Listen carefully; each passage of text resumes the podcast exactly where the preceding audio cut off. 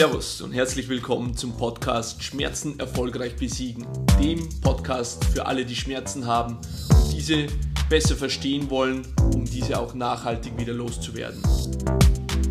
Mein Name ist Alexander Steif, ich bin Gesundheitscoach und Physiotherapeut in meiner Praxis Schmerzwerkstatt. Ich wünsche dir ganz viel Spaß mit der folgenden Episode.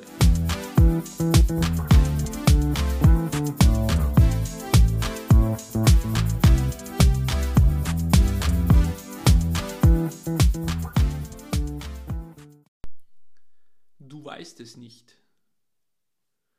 Ja, ich finde, das darf man sich auch gerade in Bezug auf Schmerzen immer wieder einfach mal klar machen.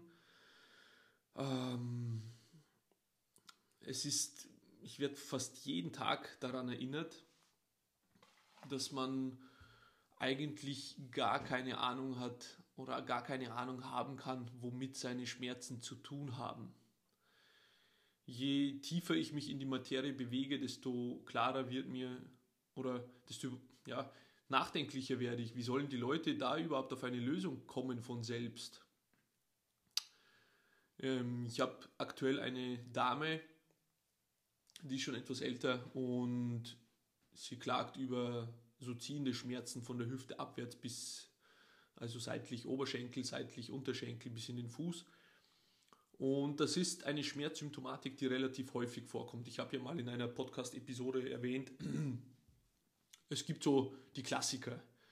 Äh, es sind immer die wiederkehrenden Symptome. Das Spannende für mich ist, auch bei den Klassikern, ähm, das heißt, wenn ich jetzt diese Symptomatik, die ich gerade beschrieben habe, zehn Menschen von, mit, solche, mit solchen Symptomen hernehme, wird sich wahrscheinlich, werden sich wahrscheinlich zehn unterschiedliche Ursachen finden lassen.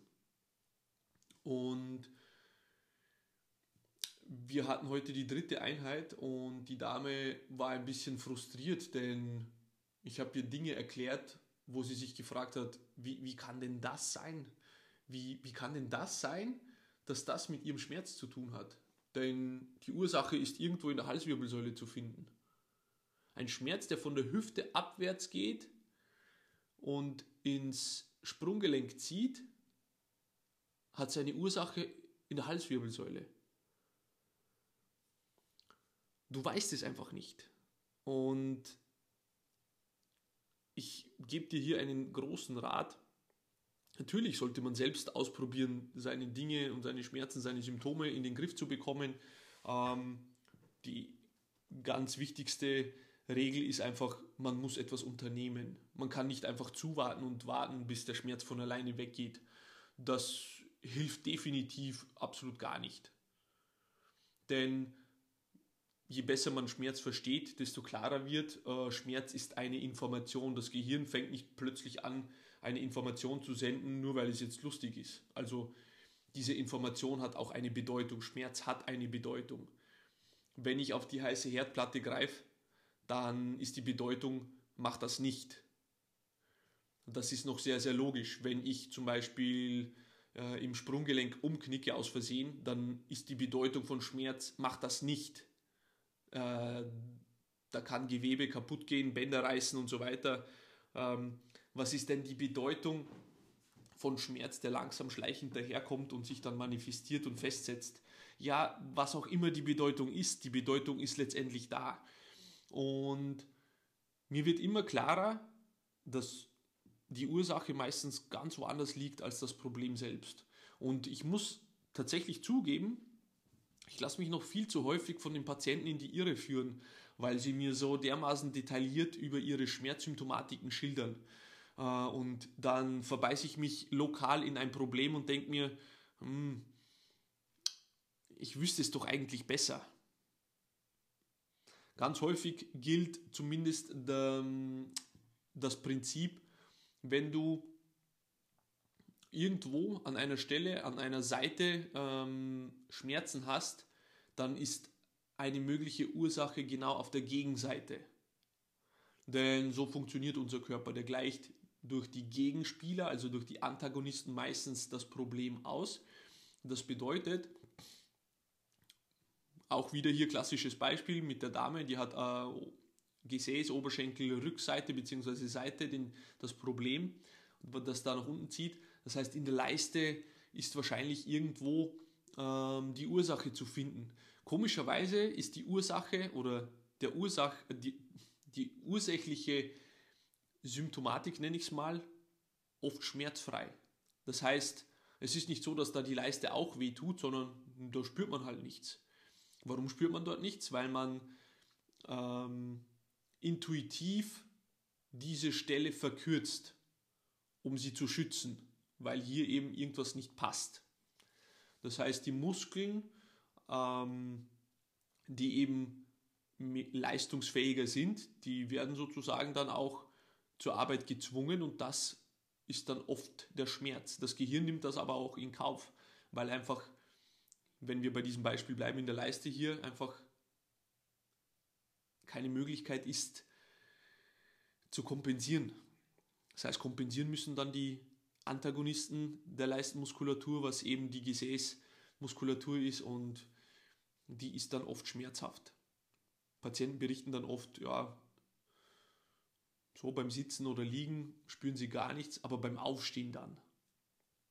Ja, Aufstehen ist nun mal eben genau, oder nach dem Sitzen vor allem ist das so eine Situation, wenn man sitzt im 90-Grad-Winkel in der Hüfte, dann kann diese Muskulatur äh, in der Leiste schön Spannung zunehmen, ohne dass man es merkt. Und wenn man sich dann aufrichtet und das Hüftgelenk durchstreckt, ah, das ist oft zäh und äußert sich dann eben in der Antagonistenmuskulatur, in diesem Fall Gesäß. Also deswegen auch das Thema der heutigen Episode, du weißt es nicht. Mich fragen dann Menschen, so wie die Dame heute, wie kann das sein? Wie kann das sein, dass das das Problem ist? Wie kann das sein, dass ich 47 Jahre absolut gar nichts gespürt habe und plötzlich fängt es an, äh, so weh zu tun? Ja, auch das ist ein Thema, das ich immer häufiger in der Praxis behandle, um die Menschen mal aufzuklären.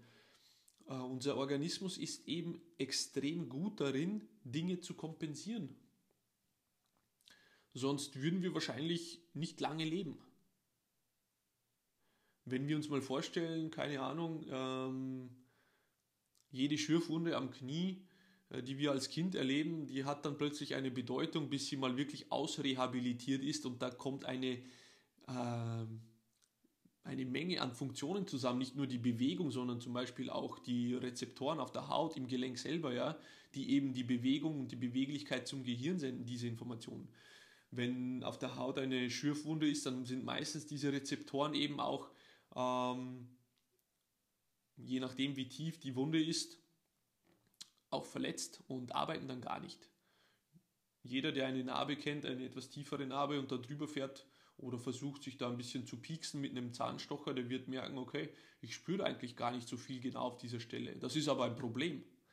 Also das bedeutet,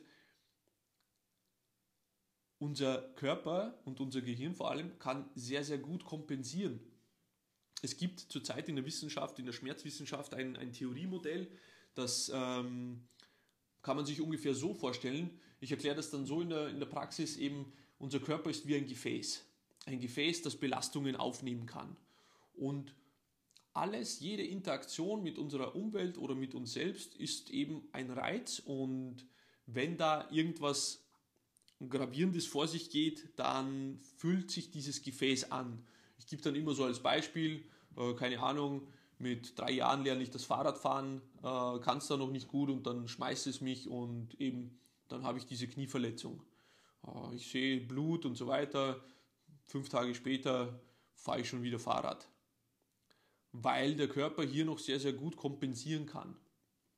Oder wenn man es ein bisschen schlimmer nimmt, äh, ich stoße mir irgendwo den Kopf beim Fahrradfahren, ja, habe vielleicht keinen Helm auf, habe dann eine leichte Gehirnerschütterung, das hätte einfach auch mehr an Bedeutung, aber unser Gehirn schafft es auch hier zu kompensieren.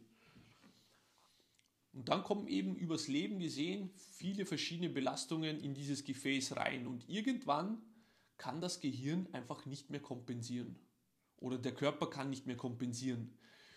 Ein ganz, ganz wichtiges Kompensationsmedium und das trifft eben bei der heutigen Patientin sehr, sehr stark zu. Äh, ein wichtiges Kompensationsmedium ist die Muskulatur selber. Das heißt, wenn ich jemand bin, der täglich etwas für meinen Körper tut und täglich mit meinen Muskeln arbeitet, im Sinne von äh, Bewegung, egal ob es jetzt Training, Krafttraining, Mobilitätstraining, Flexibilität, Yoga, äh, Wandern, Berggehen, was auch immer es ist, wenn ich eine tägliche Bewegungsroutine habe, dann kann ich durch diese Bewegungsroutine sehr viel Energie an die Außenwelt abgeben. Das heißt, die Muskeln bleiben immer in Bewegung, schön locker und, und geschmeidig, sage ich mal. Sobald du der Muskulatur die Zeit und die Möglichkeit gibst, zu verkürzen, anzuspannen, dann übertragen diese verspannten Muskeln die Kraft eben in den Knochen, dort wo die Sehne in den Knochen übergeht. Und das sind ganz häufig diese Schmerzstellen, die wir halt eben auch als Schmerzen wahrnehmen. Unsere Anatomie ist einfach nun so gebaut, dass diese ähm, Muskeln immer sehr gelenksnahe in den Knochen äh, inserieren, also befestigt sind. Sehr gelenksnahe, wenn man jetzt zum Beispiel das Kniegelenk hernimmt, ähm, der ähm, Oberschenkelmuskel, der auf der Vorderseite ist, geht in die äh, Kniescheibe über und von der Kniescheibe dann weiter Richtung Schienbein. Und es gibt ein Symptom, das nennt sich äh, Patellaspitzensyndrom. Es gibt es eben auf der äußeren Kante des, ähm, der Kniescheibe oder eben auf der unteren Kante der Kniescheibe. Wenn so etwas wehtut, dann, ja gut, gerade dieser Schmerz ist sehr offensichtlich und scharf einzugrenzen. Die, die Leute nennen dann auch wirklich hier die Kniescheibe als Schmerzpunkt, aber äh, links und rechts davon, also innenseitig und auch außenseitig, da sind viele verschiedene Muskeln, die sehr nahe eben am Gelenk selbst ansetzen. Und wenn diese Muskulatur auf Dauer zu viel Spannung hat, dann wird man den Schmerz irgendwo nahe dem Gelenk spüren. Fatalerweise geht man dann her und schaut im Gelenk nach der Ursache. Und je nachdem, wie, wie, wie man sich eben sein Leben lang bewegt hat oder wie alt man ist, wie schwer etc., wird man häufig auch etwas finden. Irgendeine ähm, Anomalie, sage ich mal, irgendeine Knorpeldeformation mittlerweile. Wir nennen das dann eben ähm, Osteochondrose in Grad 1 bis 4. Das heißt, der Knorpel hat einen leichten Schaden oder mittel- oder einen schweren Schaden und dann geht man her und argumentiert, aha, das ist der Grund für den Schmerz. Weil man ja den Schmerz eben sehr gelenksnahe lokalisiert, kann man sich auch gut einreden, naja, das könnte etwas sein, was im Gelenk ist. Nein, ganz selten ist das der Fall. 95% ähm, aller Schmerzen sind muskulärer Natur. Das heißt, ähm, diese Schmerzen sind auch nicht dauerhaft, sondern sie verändern sich. Wenn ich in Bewegung bin, dann habe ich weniger Schmerzen. Wenn ich länger sitze und dann aufstehe auf kalte Muskeln, dann habe ich diese Schmerzen. Also das bedeutet, das alles muss man wissen, um seinen Schmerz auch richtig interpretieren zu können. Und an, an oberster Stelle steht letztendlich immer die Angst oh mein Gott, jetzt habe ich Knieschmerzen äh, und es wird immer mehr, äh, ob ich da noch äh, meine Aktivitäten machen kann, ob ich da noch wandern gehen kann, ähm, ob ich da noch arbeiten gehen kann. Ich bin Altenpflegerin und brauche meine Knie und brauche meine Hüftgelenke und brauche meinen Körper. Ich muss viel herumlaufen, ich muss schwere Patienten heben. wie wird das sein? muss ich vielleicht sogar operieren gehen, weil man hört so viel davon und die Freundin ist auch schon Knie operiert all diese Dinge spielen sich dann im Kopf ab und das gibt dem Gehirn den Rest, weil sobald man sich Sorgen macht, ähm, nimmt das Gehirn diese Information als Anlass, um die Schmerzen oder um die Muskelspannung nochmal zu erhöhen. Und das alles zusammen ergibt dann einen Teufelskreis, den man nur sehr schwierig durchbrechen kann. Und meine Erfahrung ist eben auch diese. Passiv ist schon mal ganz schlecht. Passiv bedeutet, ich gehe zu einem Therapeuten, zu einem Arzt, was auch immer, und der Mensch, der Therapeut, der Arzt macht etwas mit mir. Er massiert mich, äh, er entspannt die Muskeln oder er gibt mir eine Spritze. Passiv ist immer die schlechteste Wahl. Und das Allerschlimmste ist, wenn passiv sogar noch hilft. Dann ist man nämlich so überzeugt eben von diesem Menschen, der mir da geholfen hat, von der Spritze, dass man dann sein Leben lang diese tollen und positive Erinnerung an die passive Therapie äh, im Kopf behält und dann ist das das erste Therapiemittel der Wahl, was man anschließend wählt, wenn man sonst irgendwo Beschwerden hat. Ein, passive, äh, ein passives Therapiemittel ist, wenn überhaupt, nur maximal Symptombehandlung. Ähm, in der Praxis hält das auch nicht lange an eigentlich ist es auch fatal, wenn ich zum Beispiel mir eine Spritze anschaue und äh, ich habe hier rund ums Gelenk vielleicht irgendwo Schmerzen und äh, ich habe vielleicht Therapien schon ausprobiert, dann gehe ich zum Arzt und lasse mir eine Injektion geben und das hilft. Ja, das ist fatal. Wenn die Schmerzen dann für Wochen oder Monate sogar weg sind, dann baut sich noch mehr Spannung und alles auf, weil die Ursache ist ja dadurch nicht beseitigt. Und deswegen kann es nur dazu führen, dass das Ganze noch mehr wird. Und in der Realität sieht das genauso aus. Äh, ständig höre ich von, von Leuten, ja, das hat mal da und da geholfen und jetzt hilft überhaupt gar keine Spritze mehr. Ja, das Gehirn hat hier die Notwendigkeit, äh, Schmerzen zu melden, weil es jetzt einfach gar nicht mehr geht.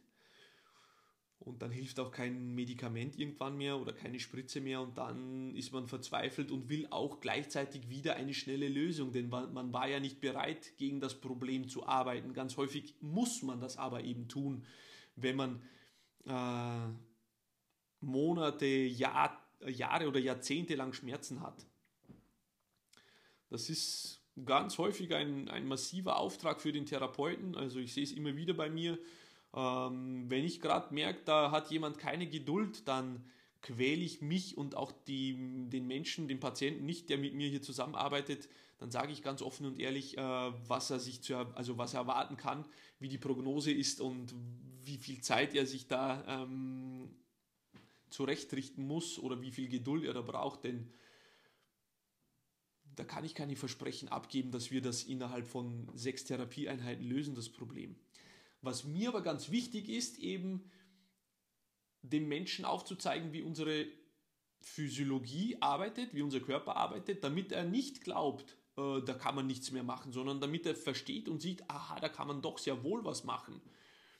Ähm, natürlich gebe ich mir immer sehr gern Mühe oder immer Mühe, dass, dass eben die Schmerzen ganz weg sind, aber ab und zu bleiben auch Restschmerzen übrig, aber die, Patienten, die sind dann beruhigt, weil sie wissen, okay, ich kann was machen, ich muss jetzt weiter daran arbeiten.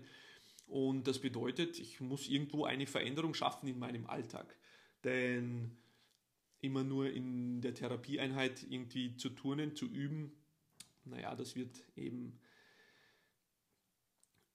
ja eine lange Geschichte, sage ich mal. Das heißt, wenn man Dinge, die man eben tun muss, in seinen Alltag integrieren kann, sein Verhalten einfach im Alltag auch ändern kann, dann sollte man das tun und sich von vornherein überlegen, will ich denn in Zukunft weiterhin Schmerzen haben oder will ich das eben loswerden und ja, auch ein gesundes, gesünderes Leben führen.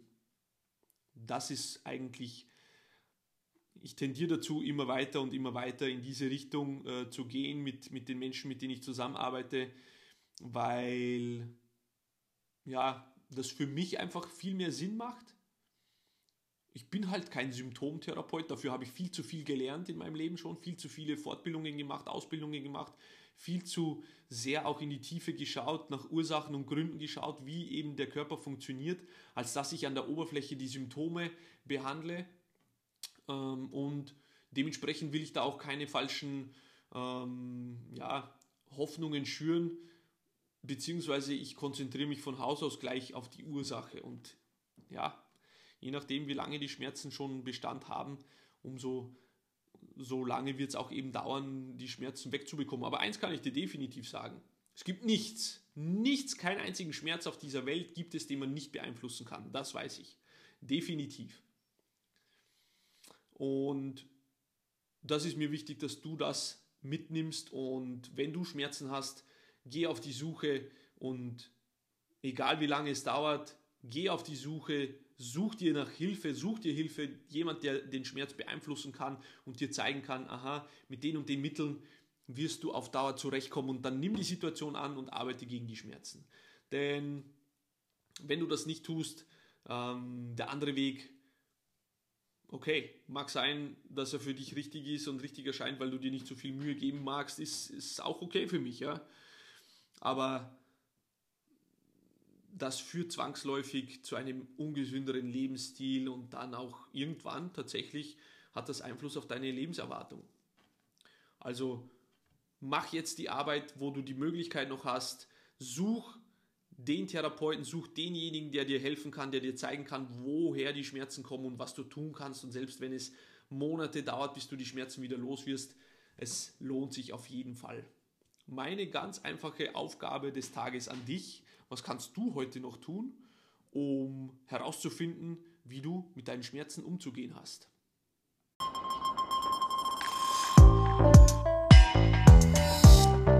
Das war's für heute. Vielen Dank, dass du meinem Podcast Schmerzen erfolgreich besiegen zugehört hast. Wenn er dir gefällt, dann teile doch diesen Podcast mit deinen Freunden und hinterlass mir eine Bewertung auf der Plattform, auf dem du diesen Podcast gehört hast. Ich wünsche dir noch einen produktiven und schmerzfreien Tag.